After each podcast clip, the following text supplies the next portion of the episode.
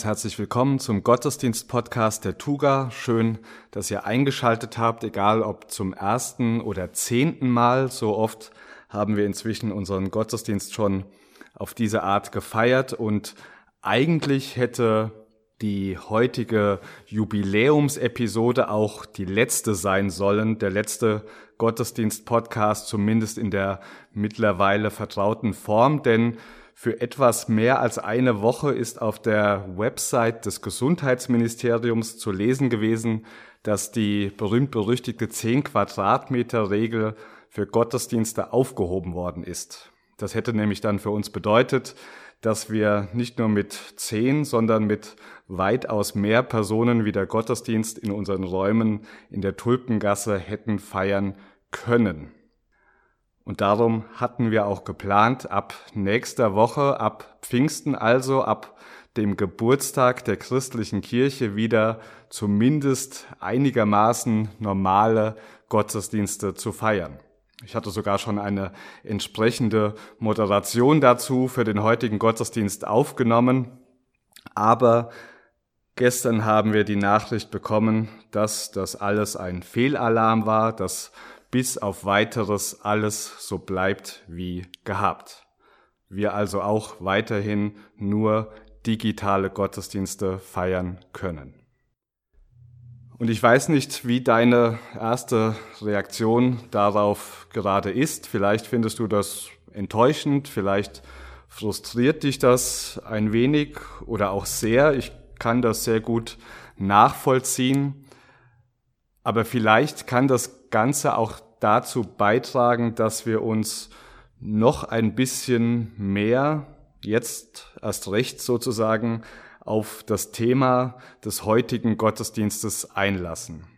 Es wird nämlich in der Predigt vor allem um Beziehungen gehen, um zwischenmenschliche Beziehungen, also um genau das, was ja bei unseren Gottesdiensten momentan irgendwie fehlt. Denn ein Gottesdienst ist ja nicht nur ein Ereignis, das sich irgendwie zwischen mir und Gott und Gott und mir abspielt, auch wenn diese Begegnung dabei sicherlich zentral wichtig ist. Ein Gottesdienst lebt auch vom Miteinander, von der gemeinsamen Begegnung mit Gott und auch von den zwischenmenschlichen Begegnungen. Und wie gesagt, darum wird es nachher in der Predigt gehen, genauer gesagt darum, wie wir unsere zwischenmenschlichen Beziehungen bewusst so gestalten können, dass dadurch ein Raum eröffnet wird, in dem Gott uns begegnen und in und an uns wirken kann.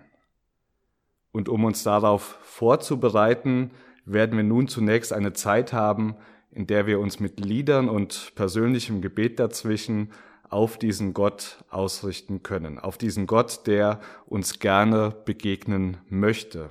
Und zwar auch heute schon, auch in unserer Enttäuschung und in unserem Frust, auch in einem weiteren Gottesdienst, der noch nicht wieder ganz so ist, wie es eigentlich sein sollte.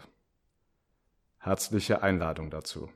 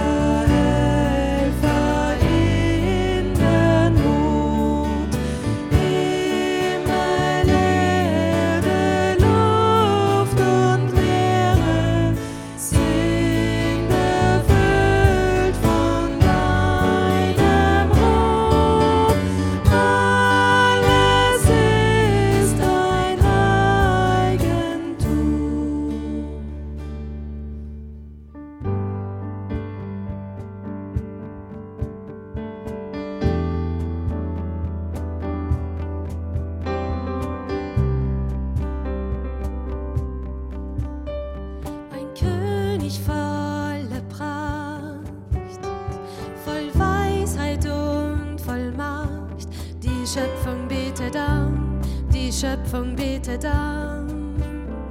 Er kleidet sich in Licht, das Dunkel hält ihn nicht und flieht, sobald er spricht, und flieht, sobald er spricht. So groß.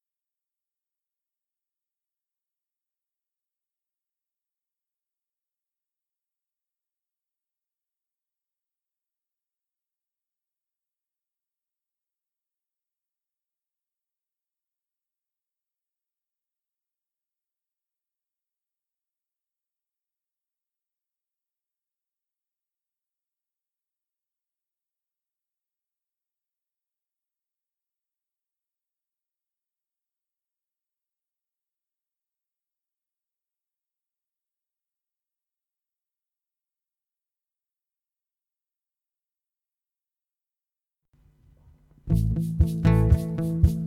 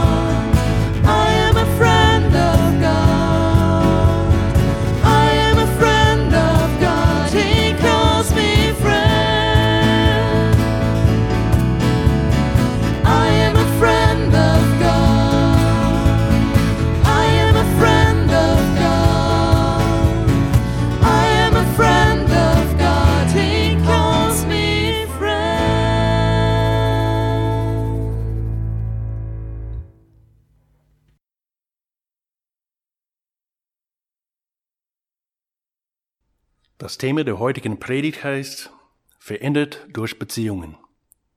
Wir alle haben uns du- durch unsere Beziehungen verändert. Manchmal zum Besseren, manchmal zum Schlechten. Beziehungen sind ein großer Teil unseres Lebens. Sie sind ein wunderbares Geschenk Gottes. Wir alle wissen aber auch, dass Beziehungen schwierig sein können, weil es schwierig sein kann, mit anderen Menschen umzugehen. Es kann schwierig sein, mit dir umzugehen. Und es kann auch sehr schwierig sein, mit mir umzugehen. In stressigeren Zeiten sind wir alle sicherlich schwieriger zu bewältigen. Das Coronavirus hat mehr als nur Krankheit für viele und für einige den Tod gebracht.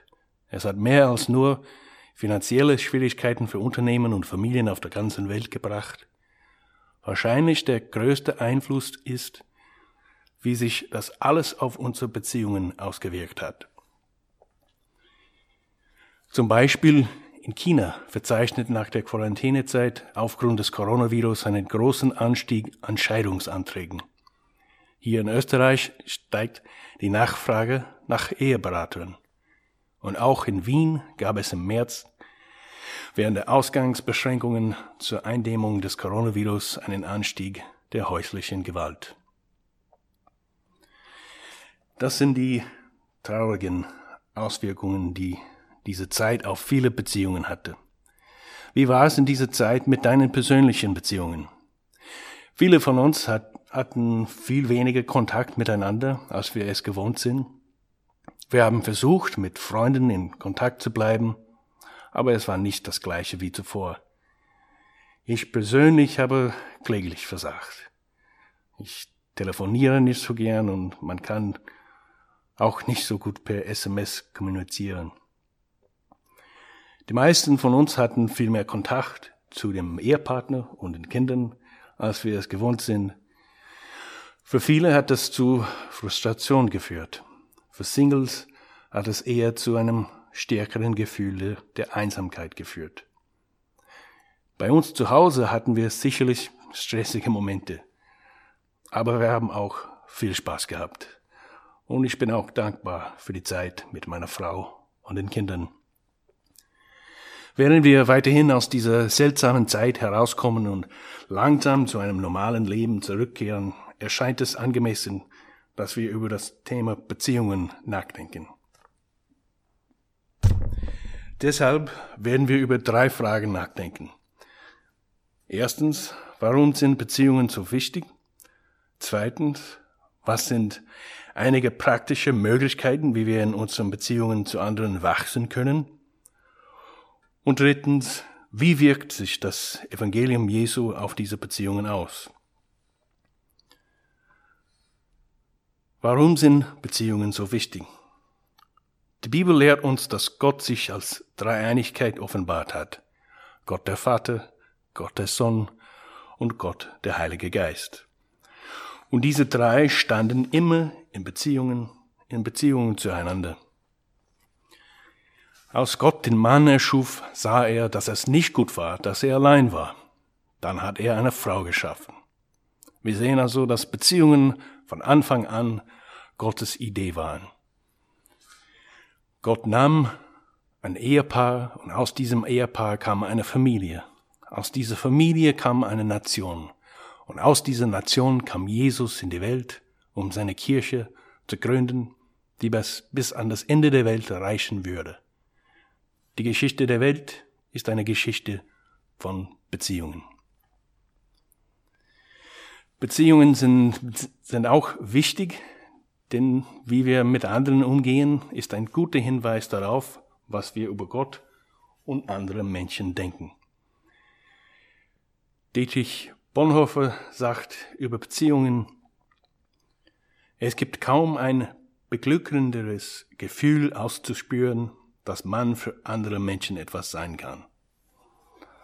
Dabei kommt es gar nicht auf die Zahl, sondern auf die Intensität an.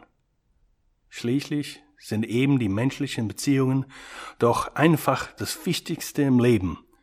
Daran kann auch der moderne Leistungsmensch nichts ändern, aber auch nicht die, die von menschlichen Beziehungen nichts wissen.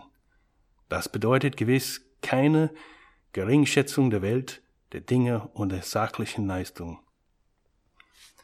Aber was ist mir das schönste Buch oder Bild oder Haus oder Gut gegenüber meiner Frau, meinen Eltern, meinem Freund? Wenn wir also von einem Gott geschaffen wurden, der uns für Beziehungen gemacht hat, warum sind Beziehungen dann oft so schwierig? Einfach gesagt, weil wir alle nicht so lieben, wie wir sollten. Wir lieben Gott nicht so, wie wir sollten, und wir lieben andere nicht so, wie wir sollten.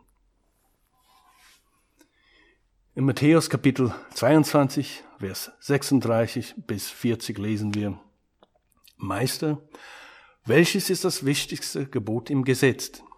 Jesus antwortete, Du sollst den Herrn, deinen Gott, lieben von ganzem Herzen, mit ganzer Hingabe, mit deinem ganzen Verstand. Dies ist das größte und wichtigste Gebot.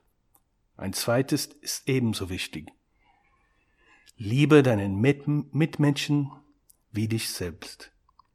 Mit diesen beiden Geboten ist alles gesagt, was das Gesetz und die Propheten fordern. In Vers 36 fragt ein Verseher, Verseher Jesus, Meister oder Lehrer, welches ist das wichtigste Gebot im Gesetz? Jesus antwortet mit Zitaten auf dem fünften Buch Mose. Und du sollst den Herrn, deinen Gott, lieben mit deinem ganzen Herzen und mit deiner ganzen Seele und mit deiner ganzen Kraft. Aber dann fügt Jesus seine eigenen Worte hinzu, um das Gebot sogar noch höher zu stellen als die gewünschte Frage. Die Frage war, welches ist das wichtigste Gebot? Und Jesus sagt, dies ist das große und vor allem gebotene Gebot. Jesus sagt, dass das Größte und Wichtigste, was sie tun können, darin besteht, Gott zu lieben. Liebe Gott mit deinem ganzen Herzen und deinem, deiner ganzen Seele und mit deiner ganzen Kraft. Und das zweitwichtigste, was du tun musst, ist, deinen Nächsten wie dich selbst zu lieben. Dann sagt Jesus, dass alles andere im Alte, Alten Testament in gewissem Sinne von diesen beiden Geboten ab, abhängt. Dem Gebot, Gott zu lieben und dem Gebot, unseren Nächsten zu lieben. Das ist eine erstaunliche Aussage. Mit anderen Worten, Liebe ist der richtige Maßstab, wenn wir unsere geistliche Gesundheit messen wollen. Paulus schreibt in 1. Korinther Kapitel 13, wenn ich prophetische eingebungen hab, habe, wenn mir all, alle Geheimnisse enthüllt sind und ich alle Erkenntnis besitze, wenn mir der Glaube im höchsten, nur denkbaren Maß gegeben ist, so dass ich Berge versetzen kann, wenn ich alle diese Gaben besitze, aber keine Liebe habe, bin ich nichts. Also Gott ist nicht nur an unserem geistlichen Leben interessiert. Er will aber der wichtigste Teil von allem sein. Und er möchte, dass wir mit Liebe erfüllt werden. Aber selbst wenn wir erkennen, dass wir mehr lieben müssen, ist das oft schwierig. Konfrontiert mit dem unvernünftigen Chef oder einem selbstsüchtigen Partner, den Wutanfällen des Kleinkindes, schwierigen Verwandten oder dem egoistischen Teenager, vielleicht dem selbstzentrierten Elternteil. Was machen wir? Wie können wir ändern, was wir in diesen schwierig, schwierigen Situationen tun? Was sind einige praktische Möglichkeiten, wie wir in unseren Beziehungen zu anderen wachsen können? Ich möchte nur drei praktische Möglichkeiten nennen, die uns helfen können, hoffentlich vielleicht in unseren Beziehungen liebevoller zu sein. Erstens, bewusst Zeit für, eine, für andere, andere nehmen. Zweitens, anderen bewusst zuhören. Und drittens, absichtlich liebevolle Worte sprechen. Die erste Methode, um Liebe zu trainieren, ist absichtlich Zeit für andere zu nehmen. Natürlich ist das offensichtlichste. Denk an diejenigen, die dir am nä- nächsten stehen. Sie sind dir nahe, weil du das Leben mit ihnen geteilt hast. Ihr habt Zeit miteinander verbracht, um euch kennenzulernen, um einander vertrauen zu lernen. Ihr habt zusammen gelacht und vielleicht manchmal zusammen geweint. Ihr habt eure Erfolge und Misserfolge, eure Träume und eure Zweifel geteilt. Gesunde Beziehungen brauchen Zeit, um sich zu entwickeln. Also möchtest du, dass deine Beziehungen gesünder werden, dann musst du dir, dir einfach die, die Zeit für diese Beziehungen nehmen. Willst du eine gesunde Ehe, dann musst du mehr Zeit in diese Beziehungen investieren. Möchtest du eine bessere Beziehung zu deinem Kind, deinem Freund oder Kollegen, dann musst du erstens mehr Zeit in diese Beziehungen investieren. Die zweite Methode, um Liebe zu trainieren, ist das Zuhören. Jesus war der größte Lehrer, der je gelebt hat, und dennoch sprach er nicht nur, er hörte auch zu. Tatsächlich war er oft derjenige, der Fragen stellte. Er stellte Fragen und wartete da- darauf, dass die Leute antworten. Er machte Schweigen, Schweigenpause, um den Menschen Zeit zu geben, nachzudenken, zu fühlen und herauszufinden, was sie sagen wollten. Als Kind sagte mein Vater zu mir, Sohn, du kannst nichts lernen, während du redest. Aber wenn du auf deine Mitmenschen hörst, dann kannst du was lernen. Wir müssen lernen, bessere Zuhörer zu sein. Und das bedeutet, dass wir trainieren müssen, ein besserer Zuhörer zu sein. Wie oft passiert die, das Folgende? Wir befinden uns im Gespräch mit einem Menschen und hören ihm zu. Während unser Gegenüber spricht, fällt uns plötzlich eine Geschichte oder ein Gedanke an, den wir beisteuern könnten. Also warten wir auf den Moment, wenn der andere eine Pause ähnlich macht, zum Beispiel um Luft zu holen. Blitzschnell nützen wir diese Gelegenheit und beginnen damit, unsere Geschichte zum Besten zu geben. Aber unser Gegenüber war noch gar nicht fertig. Also lautet nun er auf den Augenblick, wenn wir zum Atmen wollen, eine Pause machen müssen und es geht einfach weiter. Also wir müssen trainieren, still zu sein und zuzuhören. Wir sollen anderen die Möglichkeit geben, mitzuteilen, was in ihrem Kopf und in ihrem Herzen ist. Die Ehe hat mich gelehrt, ein besserer Zuhörer zu sein. Als Männer wollen wir Dinge reparieren oder verbessern. Meine Frau mit einem Problem oder einer Sorge zu mir kommt, ist mein erster Instinkt, ihr zu helfen, also etwas zu reparieren. Die Ehe hat mich gelehrt, wie gesagt, zuzuhören. Ich meinte damit, dass meine Frau mir das zuzuhören beigebracht hat.